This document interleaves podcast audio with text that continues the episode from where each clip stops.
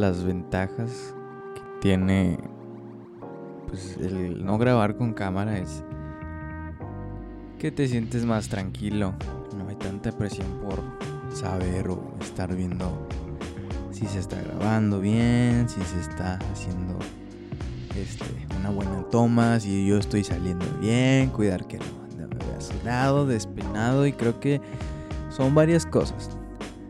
Sin embargo, desde el principio una de mis motivaciones realmente era grabar episodios, siendo yo fan de los podcasts, pero grabarlos con audio porque eso es un podcast. Es un audio que tú escuchas mientras pues haces alguna actividad, probablemente escuela, trabajos en casa, manejando de camino pues a algún lugar, no sé. Eso es por lo menos lo que yo hago cuando escucho un podcast. Me los veo, sí me pongo a ver podcast cuando realmente me da mucha curiosidad el invitado. Pero casi siempre puede ser más práctico y más cómodo el simplemente escucharlo en tus audífonos mientras vas haciendo alguna actividad. Y pues este episodio dije, voy a hacerlo así. A hacerlo nuevamente con puro audio. Y realmente una de las cosas, motivaciones por las cuales yo lo hacía con video, es que me di cuenta que a la gente por a lo mejor curiosidad le daban ganas de ver el video a lo mejor querían verme, ¿no? No sé, no sé las intenciones de cada uno de ustedes, pero por lo menos sí el video pues le daba un poco más de interés a los episodios. Y así lo estuve haciendo. Sin embargo, sé que el hacerlo así pues me ha menguado mucho porque tengo que editar el video, tengo que hacer un proceso un poco más complicado que lleva más tiempo. Sin embargo, siento que esto de grabarlo simplemente el audio puede ser mejor, más cómodo y más práctico pues para mí. Entonces pues la gente que esté escuchando esto y que esté ahorita a estos casi tres minutos que llevo grabando y se quede pues el resto del episodio pues muy gracias. Sé que no vienen a escucharme a mí, gracias si lo hacen, pero pues realmente hago esto pues para compartir lo que voy aprendiendo, como si fuera un diario de las cosas que he estado estudiando, las cosas que he compartido en las reuniones, los estudios que he dado, las cosas que he memorizado, no sé, muchas cosas. Y que se guarden en un episodio, en un podcast. Entonces, pues si les parece bien, les voy a compartir una breve reflexión sobre varios versículos, pero una misma idea. Y la primera idea la comenzamos con Éxodo, el libro de Éxodo. Desde muy temprano en la Biblia podemos ver un interés claro de Dios en estar presente en cada momento y en la vida y en las muchas circunstancias y situaciones que pasaba su pueblo, el pueblo de Israel. Había un interés muy marcado de Dios en estar presente en medio de su pueblo, habitar entre nosotros. Dice Éxodo, y aquí es donde comienza todo. Éxodo 25, versículo 8 y 9, y harán un santuario para mí está diciendo Dios a Moisés, hará un santuario para mí y habitaré en medio de ellos, habitaré en medio de mi pueblo. Conforme a todo lo que yo te muestre, el diseño del tabernáculo y el diseño de todos sus utensilios, así lo haréis. El tabernáculo era donde el pueblo de Israel se encontraba pues con Dios. Dios se revelaba a su pueblo. Y para las personas que pues hemos tenido la oportunidad de estudiar sobre el tabernáculo, sabemos que también el tabernáculo era ese medio por el cual el, por el, cual el sumo sacerdote pedía clemencia por los pecados del pueblo y allí eran expiados. El capítulo 29, versículo 42 al 46. Me, me gusta mucho lo que dice este, este capítulo. Dice el 42, esto será el holocausto continuo por vuestras generaciones a la puerta del tabernáculo de reunión delante de Jehová, en el cual me reuniré con vosotros para hablaros allí, para hablar, no simplemente para estar haciendo presencia, sino para hablar. Imagínense que eso pasara hoy en día. Dios quiere un lugar donde quiere estar el presente y hablar con nosotros.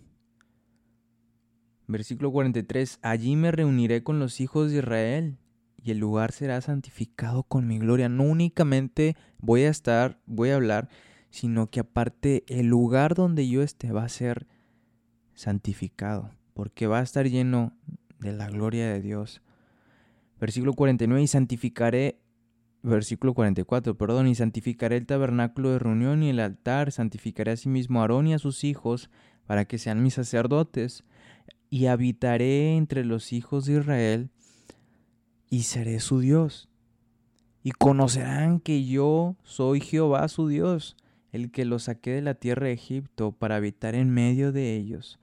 Yo Jehová su Dios. Otro punto muy importante que es que era la intención de Dios que reconocieran que Él era su Dios.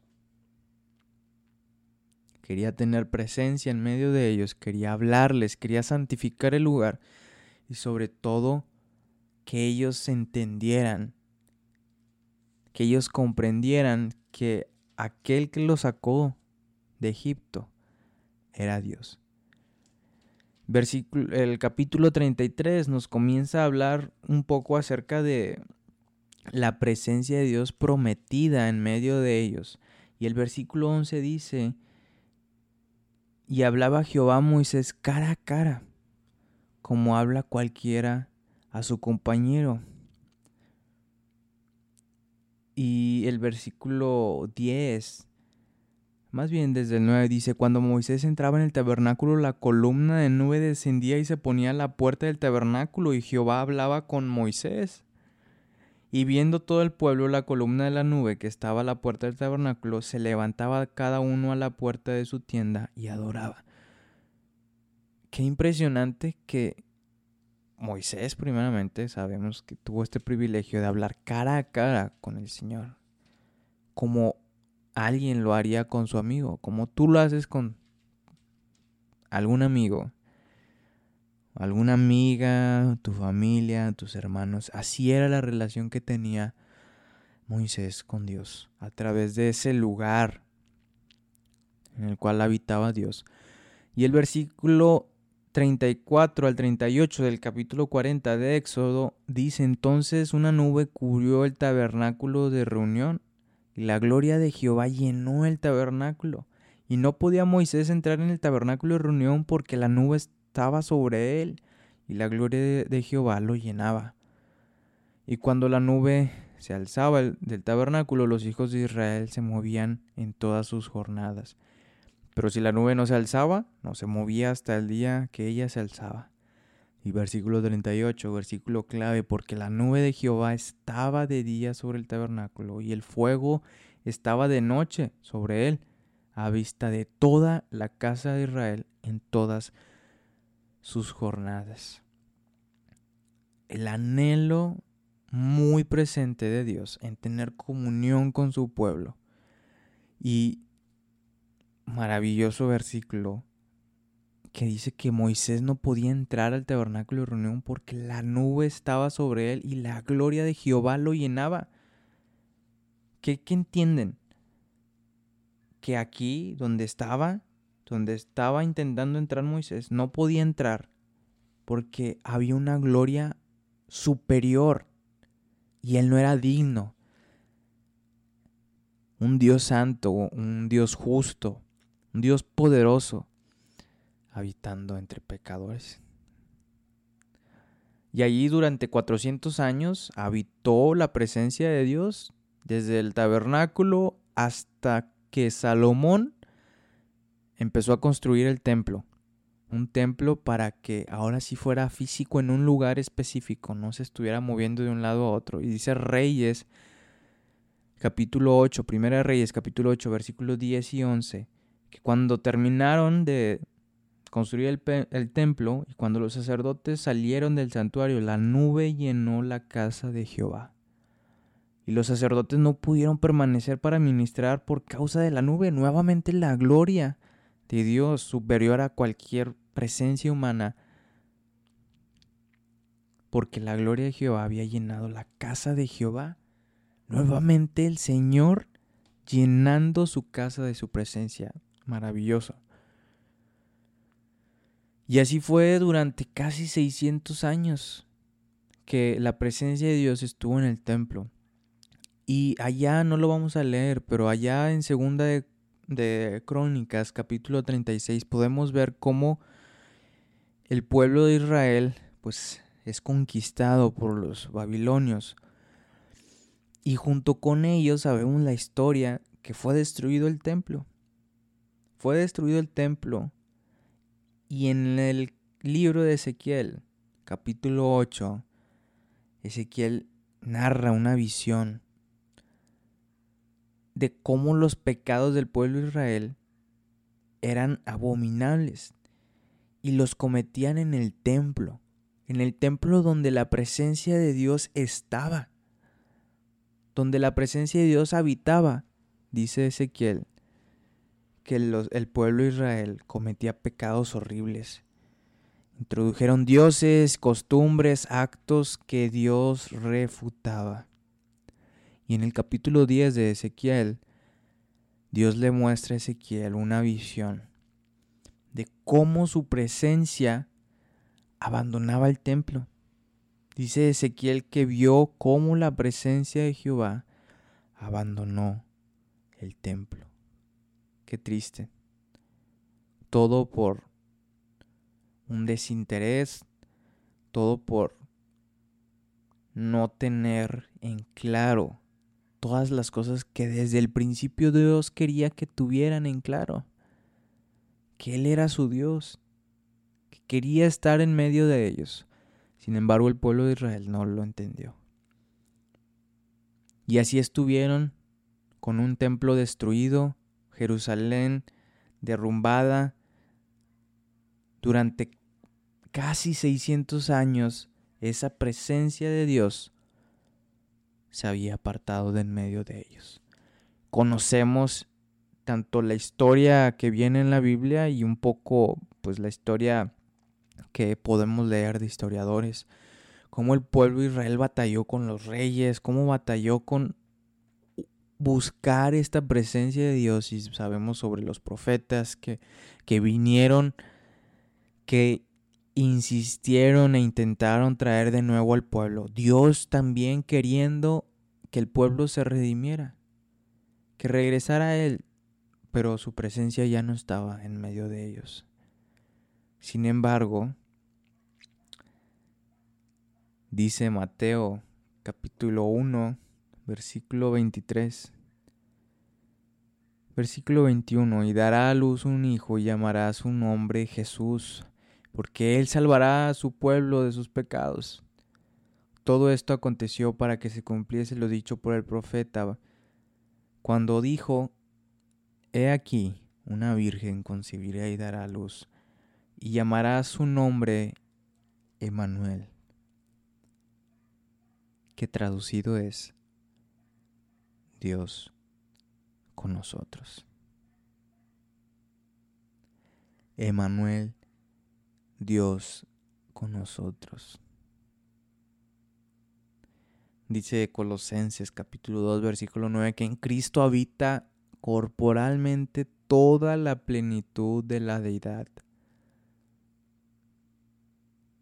Y ahora, después de ver cómo la humanidad fallaba, fallaba y fallaba en no poder acercarse a Dios, en que por nuestras propias fuerzas no podíamos hacer posible estar en la presencia de Dios. Dios envía a su Hijo como una muestra de amor y de gratitud, de compasión hacia nosotros, hacia la humanidad, para habitar en medio de nosotros. Emanuel, Dios con nosotros. Esa gloria que veía el pueblo de Israel, esa incomparable e indescriptible presencia de Dios, ahora había venido al mundo. Y dice Hebreos, si ustedes recuerdan, que dice que una vez para siempre, una vez para siempre, ya no iba a haber de que iba a haber otro sacrificio, de que se tenía que hacer una segunda versión. No. Fue una vez para siempre que Dios envió su presencia con nosotros. Y dice el versículo 12 de Hebreos 9, y no por sangre de machos cabríos ni de becerros, sino por su propia sangre. Entró una vez para siempre en el lugar santísimo. Así fue como Dios proveyó su presencia para su pueblo en medio de nosotros. Y dice Apocalipsis capítulo 21, versículo 3, y para mí esto es de los versículos más fantásticos, extraordinarios en la Biblia. Y oí una gran voz del cielo, dice Juan cuando estaba escribiendo este libro, y oí una gran voz del cielo que decía, he aquí el tabernáculo de Dios con los hombres. Ese tabernáculo que leíamos al principio, ese tabernáculo, por fin, con los hombres, con su creación. Y Él moraba en ellos. Y Él moraba con ellos, y ellos serán su pueblo y Dios mismo estará con ellos como su Dios. Qué extraordinario versículo. Que saber que cuando estemos allá en el cielo nuevo y cielo, y cielo, cielo nuevo y tierra nueva, se seguirá cumpliendo esta intención que Dios tenía desde el principio. Habitar en medio de su pueblo. Recordemos estas cosas. Dios quiere habitar en medio de nosotros. Dios quiere que sepamos que Él es Dios, que Él es nuestro Dios. El Señor quiere llenarnos de su presencia. Y confiamos, tenemos fe esa es nuestra fe y nuestra esperanza de que un día allá en el cielo veremos a ese tabernáculo, veremos a nuestro Dios y estaremos reunidos con Él.